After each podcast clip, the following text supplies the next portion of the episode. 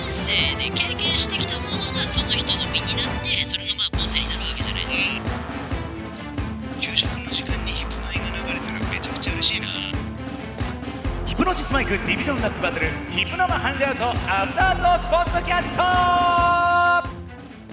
トどうもヒプノシスマイクディビジョンラップバトル池袋ディビジョンバスタブロースのビッグブローこと山田一郎役の木村昴ですよろしくお願いいたします山田ジュライクの西原歩きです。よろしくお願いします。山田サブライクの山崎浩平です。よろしくお願いします。はいということで今日もこの3人でお届けいたしますよろしくお願いおいたします願いしまます。さああの先週からリニューアルしておはい届けしているこちらのアフタートークポッドキャストですが、うんどうでしたかお聞きの皆さん先週の放送どはうだったかな。ね、ちょっとまああのいろいろね初めてのことでうんうん。拙い点もあったかと思いますけれどもい、やまあ、今日からはまあもうこれも慣れた感じでお届けできたどうぞですよ。まあスムーズにいきましょう行きましょう。ということでね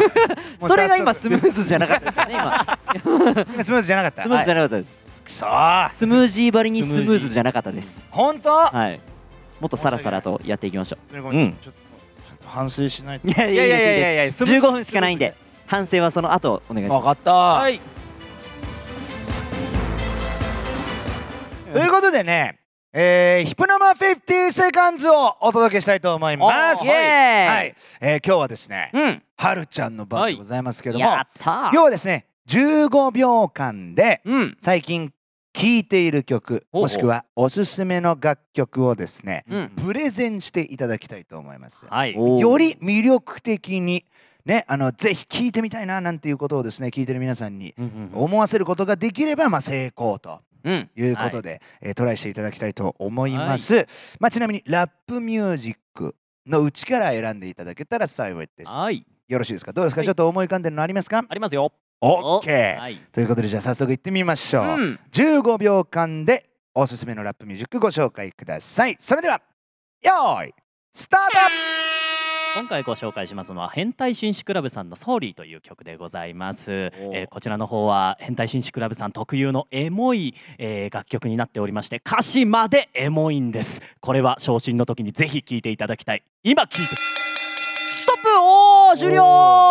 了いいですねいいあで止すねまってましたね。エモいということうはん伝わりましたね、はい。うん。エモさそうです。なんかエモい気分になりたいときは聞いたらいいってことですね、なはるほこど。れちなみにじゃあちょっとこの15秒以内で今どれくらいの人がダウンロードに行ってるかっていうのちょっと気になるところなんですけど、はい。うん。まあ、せっかくだったらちょっとこう追加情報であいろいろ教えてくださいよわかりましたこれ何何方面でエモいんですかえー、とこちらの方ですね、うん結構心情的にうん彼女と離れたとか、あそういった時にこう聞いたら皆さん経験がある人が多いと思うんですよ。ほうん。えーその時のあの経験がない人もイメージしやすい歌詞になってるんですようね。これってのはリリッ要はその「ソーリー」って曲がはい失恋ソングなんですかクそうですねどっちかというとはんなんかこう距離の近かった人と離れたようなうーんあの時の俺はこうだったみたいな感じのところもありつつ、はいはいえーそれを、あのエモいビートに乗せながらははこうやらせていただいて歌わせていただいているえー変態紳士クラブさんたちの先行配信ファーストアルバムが「ズル向け」がは先い行配信されます、うんうん5月14日です、はあはあ2はあ日後です、なるほど、はい、これなんで「ソーリー」なんですか歌詞の中で僕はこう考えてたのはいははいインタビューとか聞いてないんですけれどもこの時こうしてればよかったとなかるこほどう自分の後悔を後悔描いてるっていうので「ソーリー」っていうのであの時はごん。めんねみたいなそうですそうですそううでんすそういうことなんですねあナイスえーあの時はごめんね系失恋ソングそうですなるほど。エモいいいエモさですね。これはエモいえどうなっちゃうのこれは最終的に明るく前を向ける曲なのそれともこう寄り添って寄り添っていく系のソックスなるほど曲だと思いますまはい、でも必要そでれすよでありつつちょっうとん前向きになってるっていうのがまた聞き終わったそうらですそうです吉祥があーるいみいたじいゃなん感じのところがまたいいんですよえ聞くー、うわーそしてなんか変態紳士クラブさんはうんまたなんかライブとかもありますからね、えーうんうん僕たちのリスタートも書いてくださっているそうですね、えーそうですよグループですからはいいいぜいいでひすとねも皆様、えー合わせてリスタートの方もよろしくお願いできお願いしますたらと思います。はこい、ちらのお見事でございました。以上、ヒプラマ50セカンズでした。さあ、ここからはですね、番組に届いているお便りをご紹介してまいりたいと思います。でやったーは、1つ目、はるちゃん、お願いします。はい、MC ネームオレンジさんからいただきました。どうもです。おはようございます。こんにちは。こんばんは。おお、おはこんこん。おはこんこん。日は、私は悩みがあります。お、それは個性がないのです。あちゃ個性とは他の人と違ったその人特有の性質性格個人の特性私の周りにも個性的な人が多いし声優さん方は個性あるぜみたいな方ばかりですごいです どうすればいいのでしょうか人生の先輩たち15歳年上の先輩たちいつも楽しませてもらってますありがとうございますマジリスペクトしてますと学お生ーなんだ。中学生ですね、ね。そっかまあ一番悩む時期かも。そうなのそようかもね、うんあのー中学生のうちは間違いなく悩みますよね、うんでも大丈夫ですよ高校生になる時にね高校デビューのタイミングがありますからほこれにうまいこと乗ることができればあああなたにも個性はねきっと生まれることまでなるほど。あたなだねかこうご注意くださいこのねもうなんすか高校デビューのタイミング、はいうまいこと乗れずに出遅れると、あのー高校の3年間棒に振ります から。いいんですよ。え棒に振っ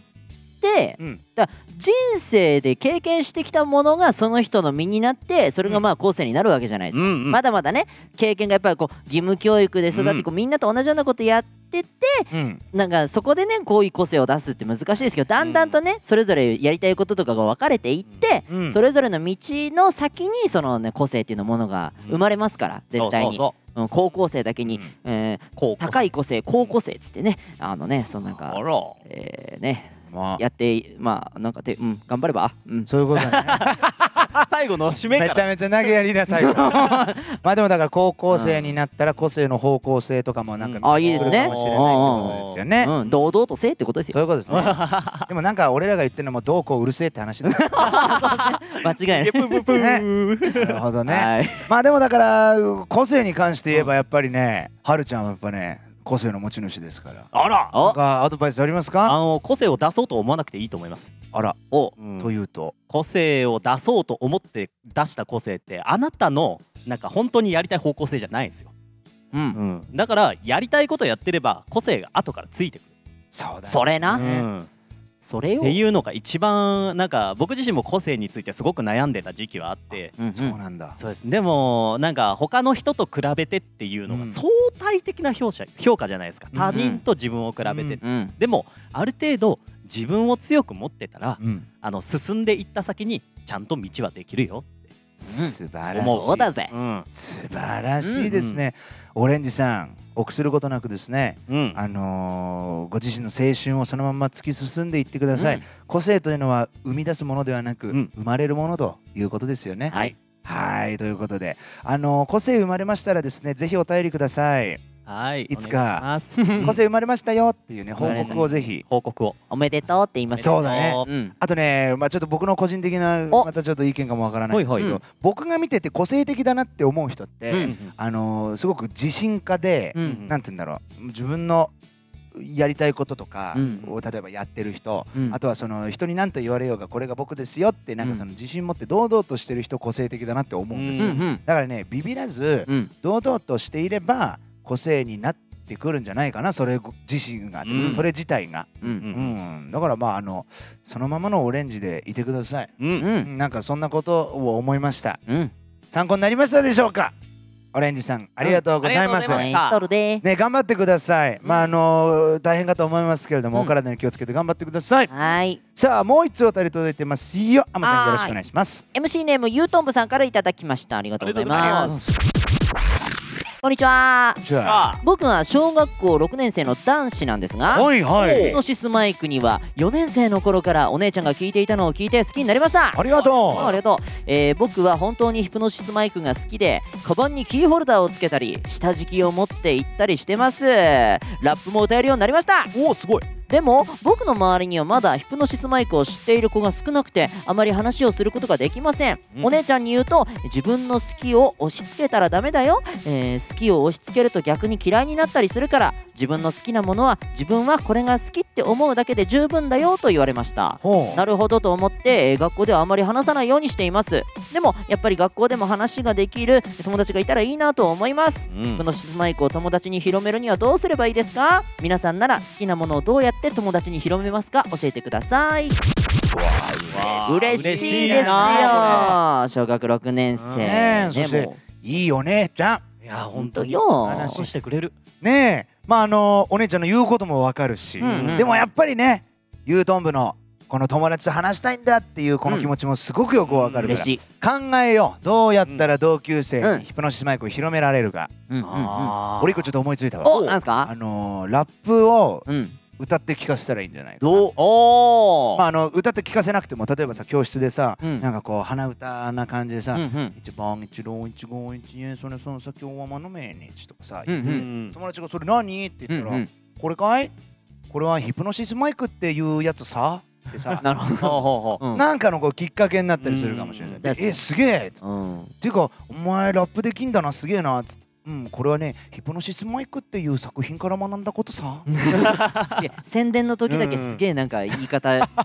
流暢になりますね。 まあでもさ、なんかうこうんきっかけになるかもしれないからさ、うんせっかく覚えたんだったらラップを披露してみるとかって、うん確かにそれいいかいいもしれ方ないです法かねも。なっていうふうに思ったけど、他あるああ僕はですね、あの楽曲の中にラップパートってあるじゃないですかうん最近、結構で例えばあの普通の楽曲の中でも韻と呼ばれる部分ってあるじゃないですか近しい部分ってそれは何あのーヒプノシスマイク以外の以外のその歌謡曲とかでもなるほど全ね然あったりするじゃないですか、うんうん響きが似てるってこれって実はこれなんだよって言ってえー何それって食いついた人を入れ食い状態にするっていううんと解説するってこそうとです解説するおうおうこの知ってるこの曲のこの部分って実はインフンでんだよってことをそうです韻って何って言ったらその知識がこのラジオとか聞いとけばうん絶対にこう入ってるわけだからなるほど。はだいなるほからどねインのうんちくを友達に披露してみる。うんであなのるほど一番最初にちょっとなんか実はここなんだよって軽く言ってみたら食いつく友達がいるかもしれうなんい。うんってへいうのがありましてはい、要はその気になるポイントをちょっと小出しにしてってそうですそうです、えそれ面白そうって来てくれた友達によりこうそうデでィすープにはい教えるみたいなことが、いなるほどなるほどうんな。どう大山ちゃんなんかあるそうですね。やっぱあのーヒプノシスマイクの魅力ってやっぱ楽曲も大いにあると思うので、やっぱ曲の楽しさをなんか教えるのはもはやもう口ではなく聞いて感じてもらうっていうのがあるんで